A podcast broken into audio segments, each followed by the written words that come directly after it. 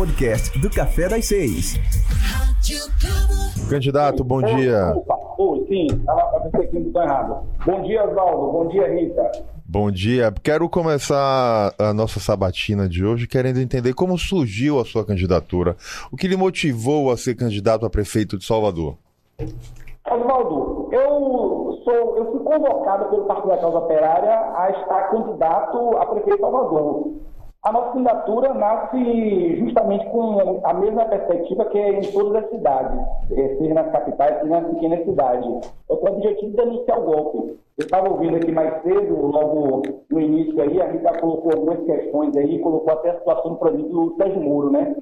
E aí a nossa campanha tem como esse intuito, denunciar o golpe, que, como, que começou aí lá com a Cristina de Dilma, que levou à prisão de Lula, organizada pelo Sérgio Moro, com a participação do Supremo e tudo, como falou o ex-senador Romero Jucá do MDB, é, com a participação dos militares, onde o próprio Temer escreveu um livro aí e publicou aí um, um livro recém-publicado falando do papel dos militares para garantir a sua permanência no governo, o papel da imprensa e o papel dos próprios Estados Unidos, da, das Américas, dos Estados da América, onde tem participação direta aí que a gente viu, né, relações de Moro com o FBI com a CIA. A nossa candidatura, ela tem como objetivo, eu até conversei com você alguns dias, de apresentar o problema que a gente vive no Brasil. E o que é entendido, a qualquer candidato que apresente, é, disser que tem problemas, tem condição de resolver os problemas de Salvador, com o que Salvador vive economicamente, com que Salvador arrecada, é mentira. É uma eleitoral. É uma grande é, enganação da população. A nossa candidatura tem como objetivo desmendar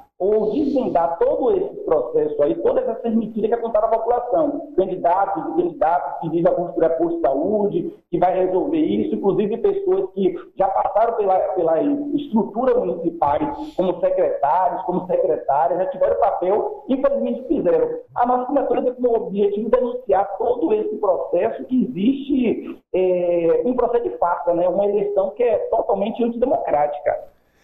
Importante a gente conversar aqui, aqui no, no nosso debate é para entender a sua visão também sobre a cidade. E dentro desse processo, quero que você me fale a sua avaliação sobre a gestão do prefeito Assemineto. Qual o principal erro e o principal acerto do prefeito atual?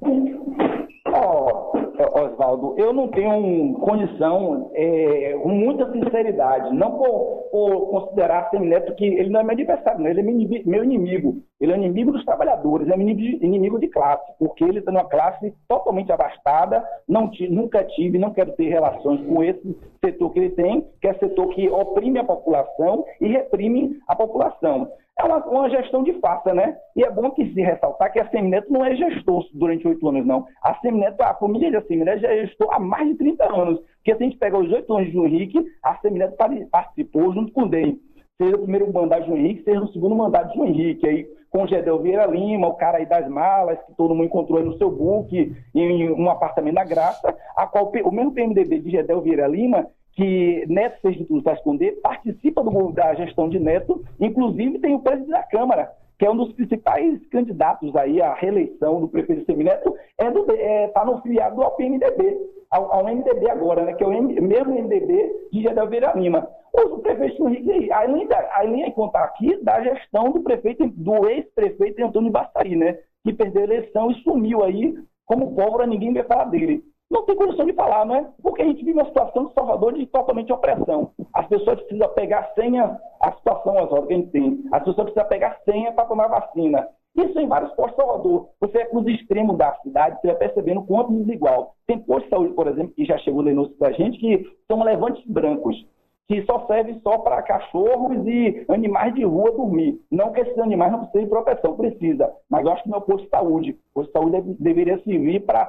justamente proteger as pessoas. Mas a situação é vexatória em Salvador. Você pega ainda, um, hoje com todas as tecnologias que temos, você tem ainda pessoas pegando filas enormes e nesse dia de chuva, por exemplo, tem que vir aqui no, no quinto, no, no posto da Carlos Gomes para pegar fila, para marcar uma consulta de clínica, de dentista, de nutricionista, para a gente ver a situação. Com toda a tecnologia que tem, a prefeitura não pode fazer um aplicativo para que disponibilize ali não sei quantas mil vagas para a cidade, para que a população possa, através do aplicativo ou no site, poder marcar suas consultas, sem ficar se humilhando, sem ficar naquele esquema que a gente vê naturalmente, vê assim, infelizmente, uma parcela da população naturalizou, que é, é médicos vereadores ou deputados médicos que ficam nas, nas, periferias da cidade com aquela requisição do SUS, dando requisição para as pessoas e utilizando aquilo como, compra de, como troca de voto. Estou dizendo a você porque várias pessoas me já noticiaram isso, que essa é uma prática que é, não acaba. E eu acho que não só em Salvador, mas no Brasil como um todo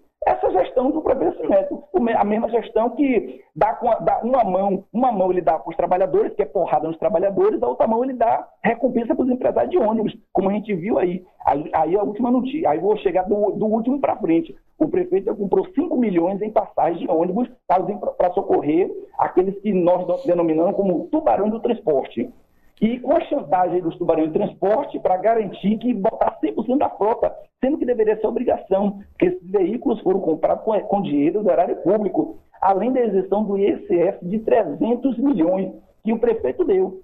E, na nossa opinião, aqui já colocou uma para as pessoas dizem assim, ah, mas o PC não tem proposta? Temos proposta. Nós estamos apresentando a proposta de estatizar o serviço de transporte público em Salvador, porque está provado aí, por A e mais B, que os tubarões de transporte não têm capacidade nenhuma de gerir. Ele só faz sugar.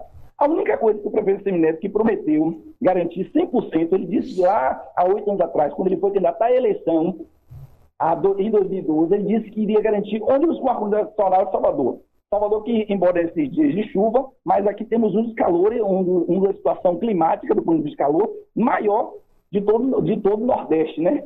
E chegando ao patamar do Rio de Janeiro com um momento de pico. E aqui não tem, um, não tem ônibus com ar-condicionado. Menos 10% da frota tem ar-condicionado. E o prefeito disse que ia resolver esse problema. Não resolveu. Os empresários fizeram chantagem aí para entregar cerca de mais ou menos 100 ônibus, que saiu notícia da própria imprensa, que fizeram chantagem para botar esse ônibus em circulação. É a situação que a gente vive. O prefeito que garante que uma mão ele dá porrada nos trabalhadores e a outra mão ele dá benéfica para o setor empresarial. A pergunta era justamente sobre o transporte coletivo. Nos últimos anos avançou muito, mas ainda lidera no o, o ranking de reclamação do cidadão em Salvador. Qual a proposta do senhor para retirar os gargalos e qual sua avaliação sobre o BRT? Gargalo de Salvador só existe, não, nem só de Salvador, isso é o sistema capitalista no mundo, embora a gente tenha, tenha muita ressalva sobre o sistema capitalista, mas ele mostra que se você tiver transporte público de qualidade, que as pessoas se sintam confortáveis e se sintam seguras em pegar o transporte público, elas vão deixar seu carro em casa. A política do prefeito da CNT é o contrário, é de, é de motivar as pessoas a, a não pegar o transporte público, e assim, a única coisa, ressalta aqui, que mudou na gestão do prefeito da CNT dos ônibus foi pintar Salvador era um arco-íris. Tinha várias cores, inclusive isso deu uma série de problemas para várias pessoas, porque a taxa de analfabetismo de adultos em Salvador ainda é muito gigante, é muito grande. As pessoas pegavam onde por cor. E quando o prefeito resolveu botar quatro cores na cidade, deu um maior problema para várias pessoas que pegavam ônibus por cor, que identificavam onde para ir para o trabalho e para a sua residência por cor. E aí o prefeito, a única coisa que mudou foi pintar os ônibus e mudar a catraca, que era na traseira, passou para a dianteira. A única coisa é essa. E botar uns pingados de ônibus com ar-condicionado a cada período para ele dizer que estava fazendo, que estava fazendo. Mas não chegou aquilo que eu estou dizendo, que não, não foi permitido, não. É só pegar o registro que o prefeito garantiu que iria universalizar ônibus com ar-condicionado de Salvador e não garantiu nem 10% da frota. E é um problema desse. O BRT, o prefeito, é o. Enquanto a gente tem um presidente da República que é um fascista incendiário, que tocou fogo na Amazônia no ano passado e nesse ano tocou fogo no Pantanal, a gente tem um prefeito aqui em Motosserra, que o prefeito assimilado aquilo que ele fez ali naquela região ali, entre a Lucaia e Guatemi, o Itaigara ali, foi um crime. Um crime a qual, as, entre aspas, que as autoridades Ministério Público, todos esses órgãos aí não faz nada. A Semineto derrubou mais de 400 árvores. Vai chegar, segundo os próprios eh, movimentos ambientais que estão dizendo aí, vai chegar a 600 árvores. Árvores nativas daquela região, árvores, árvores centenárias, que não encontram em outros lugares. E assim, é o prefeito Motosserra que detonou com aquelas árvores. A política ambiental do prefeito assim, não existe, né? Que tocou, eh, derrubou aquelas árvores, derrubou aquelas árvores ali que, tava, que ficavam na, naquela região entre a Comercial Ramos ao Shopping Guatemi. A situação que assim, não tem mobilidade. Fez esse BRT que ninguém está entendendo, porque segundo os próprios urbanistas falaram e falam e reafirmam sempre que esse tipo, de obra não se faz em nenhuma grande cidade do mundo. Pelo contrário, as cidades estão demolindo esse tipo de estrutura, que são muito feias e não resolvem o problema do transporte público. Pelo contrário, Aí que nós colocamos, esse problema da mobilidade não resolve você fazendo grandes viadutos. Você resolveria ter um transporte público de, de qualidade e o prefeito e o prefeito vai na contramão também, em outra situação. Em vez de potencializar e ajudar para ter metrôs, para ter, ter sistema de transporte que utiliza energia limpa, pelo contrário, ele mantém os ônibus e dizendo que vai ter ônibus que vai que com ônibus que vai ter vai facilitar, fazendo o circuito inverso ao que o metrô faz. Porque o circuito que o BRT, que o prefeito, o prefeito Assineta apresentou aí, ele, o metrô já faz, que é sair da Lapa até Guatemi, se fosse o objetivo dele facilitar. E nisso não fazer aqueles, esses viadutos que ele está fazendo naquela região ali, que praticamente destruiu toda aquela paisagem que tinha ali. A pandemia gerou impacto na vida de todos e paralisou a economia. Como o senhor pretende fazer para se relacionar com o setor produtivo e alavancar a economia de Salvador? é, Lira, Lira, a situação da pandemia é o que a gente também tem colocado em vários momentos. Infelizmente, o prefeito ACM Neto e a sua gestão, junto com o próprio Bruno Reis, que é o vice-prefeito dele, que é importante falar isso, que as pessoas às vezes esquecem e fica um negócio meio dúbio, parecendo que o Bruno Reis surgiu agora. Não surgiu, está com a ACM Neto há muito tempo. Ele tem participação direta assim, em Salvador. Salvador viveu, viveu, assim como várias cidades, a farsa de ter resolvido o problema da pandemia. A prefeitura não fez teste de massa. Salvador, comprovadamente, segundo dados da própria prefeitura aí não fez nem 10% de teste na população, fez aquele teste falso positivo, um teste desse que não tem nenhum tipo de garantia. Se tem várias pessoas que alegaram que tinha todos os sintomas, que ia fazer o teste lá, esses testes nos lugares onde a prefeitura colocou e dava negativo, pessoas que não tinham nenhuma não tinha nenhum sintoma com, a, com, a com o vírus do coronavírus, é, dava positivo. É um negócio desse, assim, não teve nenhum, nenhuma solução para isso. O prefeito ACM Neto não tem nenhuma ação para resolver essa situação econômica. Comprovada aí. Aqui eu vou colocar aquilo que é o patrimônio e que apresenta Salvador para o mundo, que é o carnaval. Que nós temos uma crítica crucial. Primeiro que o carnaval virou uma festa, se consolidou como uma festa de elite. O prefeito ACM Neto, na sua gestão, ele consolidou e desmontou totalmente o carnaval do centro Salvador e aqui eu vou dizer, porque eu sou fulião, participo, gosto de carnaval, gosto das festas populares, e o prefeito, com a política dele de impor a população de forma autoritária, isso é isso é autoritário, isso chega, são aspectos fascistas, e que nós temos, a Assembleia é tão fascista como Bolsonaro. A diferença é que Bolsonaro é um fascista que fala aquilo que pensa e também faz. A Semineto ele faz na surdina. Mas eu sou fascista, porque a política que foi implementada em carnaval de você obrigar a população, primeiro obrigar os, os ambulantes, ou, ser, ou os vendedores, as pessoas que se predispõem a comercializar bebida, por exemplo, carnaval, ela vender só uma marca. A marca que a prefeitura decide, que não tem nenhum tipo de consulta à população. E segundo, você obriga as pessoas e você obriga ainda as pessoas a consumirem um tipo de cerveja, uma marca de cerveja, que ela não tem nenhum, não é do, do, do cotidiano dela, que não é opção dela é uma política autoritária. Enquanto isso, você desmontou todo o Carnaval do Centro, porque tem artista, e é isso, aqui não sei o que falando, aqui tem, é isso é colocado no, no é, é, público notório. Tem artista que paga a multa para não desfilar no Carnaval de Salvador. Porque esse artista, esse artista tem obrigação, teria obrigação de desfilar. Como ele não desfila, ele, ele pagou multa para a prefeitura. E, ele, e esses artistas, vários, inclusive nomes aí, nomes que estão na grande mídia, faz a opção de não mais é, é, desfilar no circuito do Campo Grande do circuito, que é o circuito oficial. Porque só querem desfilar no circuito lá para Rondina, no circuito dos camarotes, onde aqui vou fazer aqui uma denúncia ali, o, a região ali da, da Ondina, da Praça Ondina, que inclusive começou com o prefeito Henrique, que, que foi vendida que foi vendida não, na verdade foi dada, né? O camarote de Salvador, que pertence à família assim, do prefeito Antônio Carlos Magalhães Neto, que pertence a ele, o camarote de Salvador, está ampliando ali, é, invadindo a, a, parte costeira, a parte da, da praia, para ampliar para isso melhorar a situação, ou melhorar a infraestrutura para o camarote de Salvador. Isso está nisto ali. A gente vê como é que opera. Infelizmente, assim, a prefeitura não tem, a atual gestão não tem nenhuma política para resolver isso, e para nós, você só resolve isso, o que a gente aprende como eixo central é você fazer conselhos populares. Conselhos populares que tenham a população, a população que compreenda as dificuldades econômicas da cidade, e seja também aqueles setores que tenham predisposição também de ajudar a cidade, que não queira só consumir ou sugar o dinheiro da cidade e depois vai embora, como acontece com a maioria das pessoas que vêm aqui se aproveitar do, do período de verão e do carnaval. Qual a avaliação do senhor sobre a realização do carnaval em 2021? Oh, na nossa opinião, é, Lira, assim como é para a educação, aqui já, já emendando com a educação, é que qualquer atividade que possa fazer e possa expor as pessoas, atividade em massa, você tem que ter a vacina. E aí eu já coloco aqui, se você me perguntar, já estou emendando aqui, sobre educação. Nossa proposta é, firme e não tem vacina, não abre mão em todo lugar. Enquanto não tiver vacina, você não tem condição de ter aula.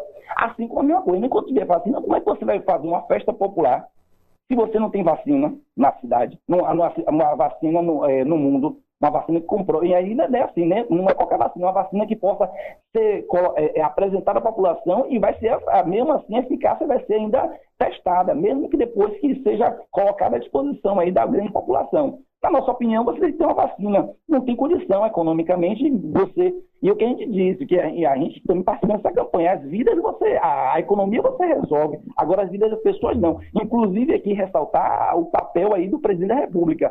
E aqui ressaltar, Lira, para todas as pessoas, que a gente tem reafirmado, e isso ficou afastado, o prefeito da Semineto e o Bruno Reis, que é o seu candidato, tem feito de tudo para se afastar de Bolsonaro. Mas assim, tem vídeo na imprensa, tem vídeo na mídia, tem todas as pessoas sabem que a Semineto não, não só votou em Bolsonaro, mas fez campanha para ele. Mas com a queda de Bolsonaro, da sua popularidade, a Semineto fez a movimentação de se afastar dele. Mas a Semineto participa da gestão Bolsonaro porque o ministro Onis Clarezoni, o ministro da Cidadania, o ministro que teria a obrigação de garantir o auxílio emergencial, que na nossa opinião é auxílio miséria, porque 600 reais já não resolvia a vida das pessoas, 300 reais já não resolve a vida de ninguém. Que não tem uma família que consiga fazer uma, fazer uma compra com, com 300 reais. O, o presidente da Câmara, é, Rodrigo Maia, pertence, é do DEM, é nos quadros do DEM. O presidente do Senado é do DEM. E o Assemineto é presidente do DEM nacionalmente, e ele faz de tudo para esconder. Eu não sei qual o medo, o medo aparece que é as próprias pesquisas, né? Embora a gente tenha muita ressalva sobre as pesquisas, mas essas pesquisas estão muito mais próximas da realidade, onde coloca aí, em Salvador, o Bolsonaro não tem, não tem nem dois dígitos. E o Assemineto faz de tudo para esconder de esconder a sua relação, esconder que o seu partido participa do governo Bolsonaro. Candidato, a Bahia é o estado brasileiro com maior número de desempregados, com taxa de 17,3%, de acordo com dados do IBGE. E a capital baiana chega a 17,7% da população sem trabalho, com o maior número aí entre as capitais brasileiras. Passada a fase mais crítica da pandemia, o que o senhor pretende fazer para gerar mais emprego e renda em Salvador? Ira, aí eu vou, ter, vou reafirmar aqui o papel da eleição, que eu falei com você alguns dias. A eleição é a pauta nacional. Salvador é a capital do desemprego diz há muito tempo. Eu tenho 34 anos, estou na política desde, desde os 16 anos, desde 2002. E desde antes de eu entrar na política já, já se falava que, que Salvador era, é a capital do desemprego. Agora estão dizendo que, ele, que hoje é a vice-capital do desemprego, mas não está tão distante de ser, a, de ser capital de se manter como fosse capital de desemprego. Isso é consequência de uma política nacional, que durante alguns anos aí, durante, durante os governos aí é, do presidente Lula, da presidenta Dilma, estava dando ainda, dando um caldo, dando, é, voltando um pouco a, a, diminuir essa desigualdade do ponto de vista do emprego, sendo que Salvador, todo mundo sabe, é uma cidade turística, uma cidade que vive especialmente durante três meses de um turismo de, de grande massa, nacional e internacional, e depois tem um período que vive muito do comércio. E não tem um processo, não tem uma, uma ação de inovação. Isso consequência, claro, de dos governos também municipais que nunca fez nada para resolver. Pelo contrário, fez um processo para sugar. E, na nossa opinião, com o governo Bolsonaro, ele se aprofundou mais ainda, porque com essa questão da pandemia, até a questão turística em Salvador, vamos ter vários problemas de retomar. Qualquer gestão vai ter qualquer um gestor, e eu digo aqui, eu não sou eu, qualquer um gestor, qualquer pessoa que seja eleita, vai ter problemas de resolver, tendo Bolsonaro como presidente da República. Por isso que o da campanha, como o eixo central, a luta pelo fora Bolsonaro por Lula candidato a presidente. Porque a gente precisa ter um governo minimamente progressista. Não aqui que assim, ó, nós temos várias discordâncias com o presidente Lula. Embora a gente diga assim, nós defendemos Lula não com o programa do Lula ou do PT, mas com o programa do PCO. Nós precisamos ter pelo menos um governo minimamente progressista e que tenha condição de conversar com a, com a população, que tenha condição de um mínimo de garantir que uma parcela da população possa comer. A gente voltou à situação de miséria, onde o número de pessoas que estão pedindo comida é enorme. Você anda no centro de Salvador, o número de pessoas, de crianças, com suas famílias que estão sim, na meio da rua, em Salvador, é muito grande. Isso não é só no centro, não. Isso até nos grandes bairros, nos, nos bairros populares, as pessoas estão catando comida, voltaram a ficar com fome. A situação que a gente vive é essa. E, na nossa opinião, enquanto tiver o governo Bolsonaro, é difícil você até de falar de política e emprego. Eu vou fazer, colocar uma questão. Vou, vou botar um desafio aqui, pra, até para os ouvintes, as pessoas não ouvindo. Quando é que alguma vez a gente ouviu, é, ouviu o Bolsonaro falar e queria gerar um emprego, um emprego no Brasil? Seja ele na, antes da campanha, seja ele pós-eleito presidente, da, a partir da eleição de fraude que foi a dele. Não tem, porque Bolsonaro ele não foi, ele não foi contratado para isso. Ele foi eleito para destruir o país. É o que a gente está vendo aí com a destruição da Petrobras, é o que a gente está vendo com a situação dos Correios, trabalhadores dos Correios, que é importante fazer uma ressalva, que, que ficaram durante 35 dias aí em greve, lutando pelos seus direitos trabalhistas e lutando contra a privatização da empresa, que é um negócio engraçado também. O, o ministro da Comunicação é Gênesis Silvio Santo, e esse ministro está tão empenhado em vender, a, em vender a, a, os Correios que ele disse que é lucrativo. Ele vende que os Correios é um negócio que a gente parece um negócio de louco, né? Ou parece que nós somos, somos idiotas, porque o cara que é ministro, que é genro de Silvio Santos, que é dono de uma rede com sinal público, ele vende, ele diz que a empresa, que está vendendo a empresa, diz que é lucrativo. Agora sim, você vende empresa que é lucrativo, é um negócio que é esquisito. Mas tem essa situação que a gente vive. Bolsonaro criou um, um Ministério da, da desestatização. Ministério contra, que vai privatizar. vou traduzir aqui, embolou a língua, mas assim, o Ministério vai privatizar tudo. Aí a gente vê assim, e a gente naturaliza isso. Por isso que na nossa ação é central mobilizar. A nossa campanha tem como esse central mobilizar os trabalhadores, organizar os trabalhadores para derrubar esse governo que está aí. Porque com esse governo que está aí, é impossível fazer alguma coisa. É impossível você fazer creche, é impossível você fazer grandes obras em Salvador tendo Bolsonaro presidente. Estamos conversando com o Rodrigo Pereira, que é candidato do PCO à Prefeitura de Salvador. Uh, Rodrigo, há muita dificuldade para se marcar uma consulta médica na capital baiana. Como você avalia a saúde e como retirar os gargalos do setor? Mira, é o problema que eu tinha colocado anteriormente. Salvador, a gente vive a mesma situação de filas. Se você quiser marcar uma consulta de clínico geral, você leva de dois a três a quatro meses. Se você quiser um pediatra, é a mesma dificuldade. Se você para levar seu filho ou sua filha. Se você quiser um nutricionista, isso só aqui, vou citar aqui, é médicos básicos. Uma ginecologista, um oftalmologista, só assim. Por exemplo, eu precisei acessar, eu não tenho plano de saúde, precisei acessar um oftalmologista durante o ano passado. Eu fiquei meses. Só consegui depois que, uma vez no ano, tem, uma, tem um mutirão aí que a prefeitura faz que marca em um mês marca várias consultas aí, todo, vamos dizer, tudo que está é, é, travado, marca todas as consultas de, de oftalmologista. E faz isso. Aí quem quiser ir no oftalmologista, na, pela Prefeitura de Salvador, só pode uma vez no, no, ano, porque tem que esperar a campanha. Aí a mesma coisa das mulheres. As mulheres, para fazer exame de mamografia, elas têm que esperar o novembro rosa, né?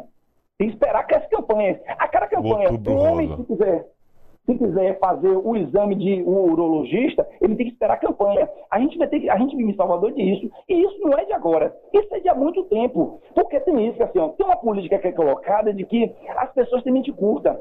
E aqui ressaltando o que eu tinha falado anteriormente, a gente tem que, dizer, deixar nisso que as pessoas não têm mente curta.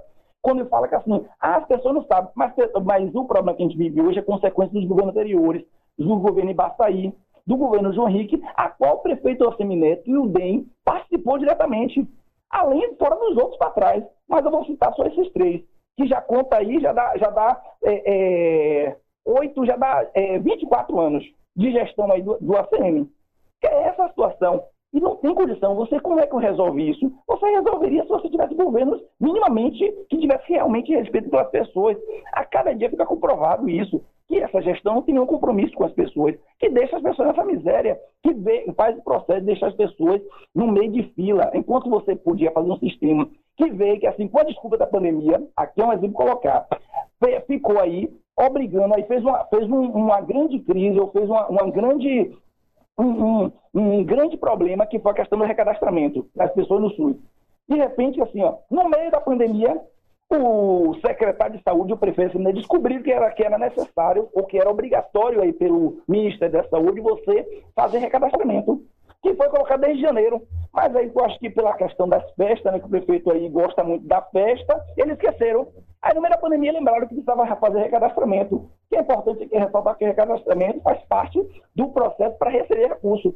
Se você não recadastrar, e aí fez uma corrida para recadastrar até 90%, percebeu que não alcança a meta, agora botou até 31 de dezembro para que as pessoas se recadastrem, porque se não alcançar no mínimo de 90%, Salvador já vai receber recurso a menos de saúde, que é consequência, aí que é aqui, ó, não tem por isso que eu reafirmo, não tem condição de debater Salvador se não debater a questão nacional. Nós vivemos um golpe, assim como eu iniciei falando, golpe esse que derrubou Dilma, golpe esse que botou Temer, com a participação de vários setores, setores do, do judiciário, setores da mídia que participou desse golpe, que logo após tirar Dilma, aprovou a, a reforma trabalhista, aprovou a terceirização e aprovou a emenda constitucional 95. Essa emenda constitucional 95, que retira esse dinheiro da saúde, da educação e infraestrutura, por isso que nós dissemos, não dá para resolver o problema de qualquer cidade enquanto tivesse governo, enquanto não derrubar a emenda 95. Essa mesma emenda que autoriza o governo federal, por exemplo, a tirar dinheiro, aí eu vou aqui já chegar na educação, Lira. Já vou emendar para a educação. Essa mesma emenda autoriza o governo a retirar dinheiro da educação. É o que a gente vê o caos nas universidades. É o que a gente viu o caos no ano passado na Universidade Federal da Bahia a universidade que não tem condição, está tá com o reitor João Carlos está com dificuldade de pagar a energia, a luz dos campos da universidade, porque a Coiba estava cortando, porque o dinheiro, o governo federal recebeu autorização do Congresso, que não foi dada pelo povo, mas foi dada autorização pelos bandidos, aqueles bandidos, deputados bandidos, que disseram que caçou Dilma, dizendo que estava ali para é, falando pela família, votando pela família, votando pelo Brasil, pela pátria, e vários desses aí, inclusive alguns aí estão até aparecendo com dinheiro na cueca, todo melado aí, que a gente já sabe o que é. Aí nessa situação, esses aprovaram essa emenda constitucional que levou ao país nessa situação, onde o Bolsonaro agora apresentou como uma, como uma proposta de orçamento para o ano que vem, a educação já com corte de 1,6 bilhão. É essa a situação que a gente vive no nosso país. Entendi. Uh, nós temos três minutos ainda para o nosso final. Eu quero saber de você, candidato, sobre os programas sociais. Uh, como você avalia hoje e qual vai ser a sua prioridade caso seja eleito? Ô, Lira, os programas sociais, ele é reflexo é, do quanto é desigual a cidade. Quanto mais desigual, mais ela precisa de programas sociais. Se você, resolve, se você garantir, aí eu repito aqui, se você tiver governo minimamente, minimamente progressista, onde as pessoas têm emprego, elas não precisam ficar embaixo de programas sociais, você não vai precisar de programas sociais. Se você garantir, é, garantir emprego, por exemplo, para a mãe, ela não, ela não vai precisar que, que a assistência social do município dê para ela as fraldas descartáveis, dê para ela o berço, fique nesse processo de humilhação para aquela trabalhadora. Por isso temos como eixo salário, é, salário, é, salário, terra e trabalho. Para a gente é isso. As pessoas precisam de salário, e para isso precisa de trabalho, precisa ter terra, precisa ter uma moradia. Nossa, nossa proposta é nesse eixo. E enquanto a gente não, não fizer isso, não garantir isso, a gente vai ficar assim mesmo vivendo de programas sociais. O programa sociais ele, ele tem que servir durante um momento, mas ele não pode ser estruturante. Porque é um absurdo você viver em cidades onde fica ali, as pessoas vivamente engano ao poder público. E isso vira uma relação assistencialista, quando a gente vê as pessoas que fazem filas enormes para receber, por exemplo, os idosos, para receber fralda geriátrica, as, mães têm que receber fralda descartável ou, ou o kit né, da mãe para receber seus filhos.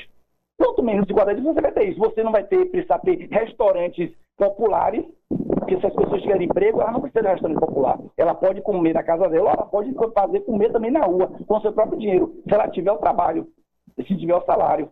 E se ela tiver moradia, ela também não vai ficar em programas de assistencialismo. Assim aqui vou falar, nesse tempo de chuva, que é importante ressaltar também, a situação que a gente vive das encostas na cidade que, o, que também é utilizado né, com a vida das pessoas. Você fica fazendo propaganda, faz uma encosta e bota aquilo como grande, uma grande obra, sendo que aquilo era obrigação do prefeito, do gestor público e até do governo do Estado, que inclusive tem feito algumas obrigação. Não dá para você ficar fazendo campanha política com a vida das pessoas, porque assim, a prefeitura e o próprio governo do Estado uma encosta e bota aquilo como uma grande obra, não coloca aquilo como obrigação e você vive uma política assistencialista e as pessoas têm que ir lá é, implorar e agradecer eternamente porque você fez uma encosta porque, porque garantiu, evitou que ela morresse. É de obrigação da prefeitura. Entendi, candidato. Uh, por problema, por conta da chuva, a gente perdeu a comunicação e a gente teve um problema, saiu do ar, a gente continuou a entrevista com o aplicativo através da internet e do aplicativo de Olho no Rádio, mas só para informar que essa última pergunta do senhor, esses três últimos minutos vão ser exibidos depois ao longo da programação, quando restabelecermos o sinal, justamente porque é um problema que independe da nossa vontade, aí foi mesmo a comunicação com a torre. Mas para finalizar, que mensagem, que recado o senhor deixa para a população da cidade que está acompanhando nossa entrevista e que vai ouvir esse, esse papo com o senhor ao longo da programação? Lira, primeiro eu quero agradecer o espaço que você colocou e aqui, nesse momento aqui, é, fazer uma denúncia. A nossa participação na eleição, ela se dá com muita dificuldade, inclusive por parte da imprensa de Salvador e para a imprensa da Bahia. Aqui, com muita tristeza, a gente tem feito uma série de denúncias sobre o papel que, infelizmente, a TVE, o IDERB, aí, que é, coordena esse processo, e a Rádio Educadora, fizeram, estão fazendo com a nossa candidatura. É o único meio de comunicação, seja de rádio e de TV, que aqueles que assistem, se só assistir a TVE ou se só ouvir a Rádio Educadora, não sabe que eu sou, por exemplo, candidato. Não sabe que o PCO tem um candidato de Salvador. Isso é muito ruim para uma, uma rádio, uma rádio pública, uma rádio que faz muita propaganda do ponto de vista de se colocando como uma, uma daquelas democráticas e não coloca. Se depender das pessoas, e se depender do, do IDEB, da TVE, ninguém em Salvador vai saber qual é o candidato. Nesse momento eu quero usar para denunciar e para dizer para as pessoas o quanto isso é, coloca como elemento a qual a eleição é tão, tão, antidemocrática. Além de outras coisas, de acesso ao tempo de TV, que nós não temos. Na eleição passada tivemos 8 segundos, nessa eleição não tem nem os 8 segundos, por isso que várias pessoas ainda se assustam, ainda tem dia que aparece, ah, você é candidato, não sabia. Além de outras questões financeiras, onde tem candidato que tem é, 300 vezes o valor que eu tenho, por exemplo, e para fazer uma campanha que nem chega a isso. Enquanto tem candidatos enquanto a gente vê o, gasto aí que tem vários candidatos, inclusive aqui fazendo anúncio do presidente da Câmara, que tem um comitê que fica numa região importante da cidade, que aparece com o comitê de candidato a prefeito, não é nem de candidato a, a vereador, pela estrutura que ele tem à disposição dele, para a gente ver o quanto ele desigual essa eleição. Nossa, nossa, eh, nossa participação na eleição é justamente para isso, para denunciar o quanto a eleição é antidemocrática, antidesigual, e isso leva à própria fraude porque a fraude nasce a partir disso, de quanto a desigualdade aumenta entre os candidatos, principalmente candidatos prefeitos, que a gente vê que não é tão plural. Que aqui também é a questão das outras televisões, outras que, que fizeram dois debates não convidou nos convidou, inclusive a própria TV, que nós temos feito uma campanha, não para não desmoralizar a TV, mas pelo contrário, para chamar os companheiros que trabalham lá, aí a direção da TV e o próprio governador do estado a responsabilidade, porque é um absurdo você não apresentar para a cidade a diversidade de opinião que existe no processo eleitoral. É o nosso agradecimento a vocês e a nossa denúncia é feita nessa perspectiva. Um grande abraço aí, muito obrigado pelo espaço. Dato, bom dia. E assim a gente encerra a participação do candidato Rodrigo Pereira, do PCO, na sabatina entre a Rádio Globo e o portal Muita Informação. E lembrando para você, Globo 20, que na próxima quinta-feira vamos falar aqui ao vivo, por telefone, com o candidato do PSOL, Hilton Coelho. Podcasts Rádio Globo. Realização Grupo Lomes de Comunicação. Rádio Globo. Siga a gente nas nossas redes sociais e até o próximo podcast.